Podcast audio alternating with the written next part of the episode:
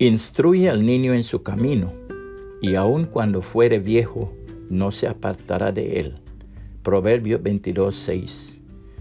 La madre de Robert G. Lee, el gran predicador de Memphis, Tennessee, Estados Unidos de Norteamérica, fue una de esas mujeres cristianas que se esfuerzan por inculcar los principios cristianos en el corazón de sus hijos y hacer todo cuanto le es posible para que sus hijos vivan una vida limpia y consagrada al Señor Jesucristo.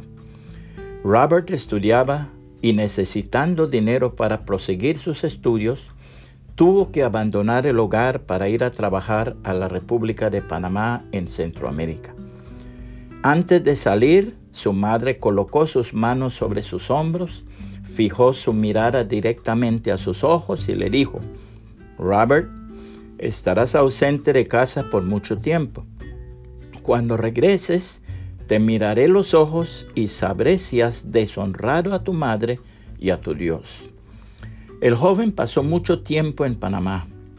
A su regreso al hogar, después de estrechar fuertemente en sus brazos a su madre, le dijo, Madre, mírame a los ojos. Con la ayuda de mi Señor Jesucristo he vivido limpia y rectamente. No bebí ninguna bebida alcohólica, no participé en ningún juego de azar, ni tampoco dormí con ninguna mujer.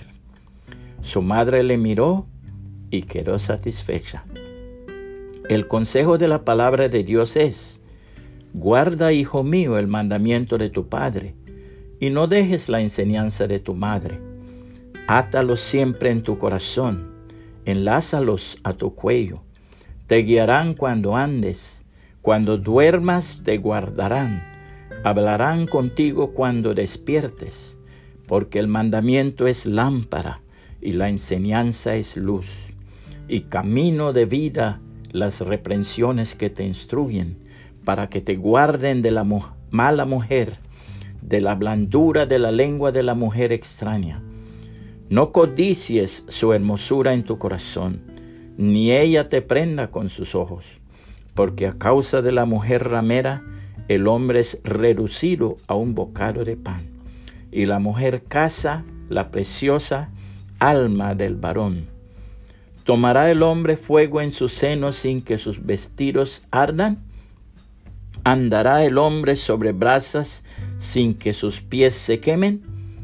Así es el que llega a la mujer de su prójimo no quedará impune ninguno que la tocare.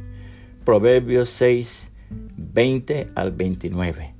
Puede compartir este mensaje y que el Señor Jesucristo le bendiga y le guarde.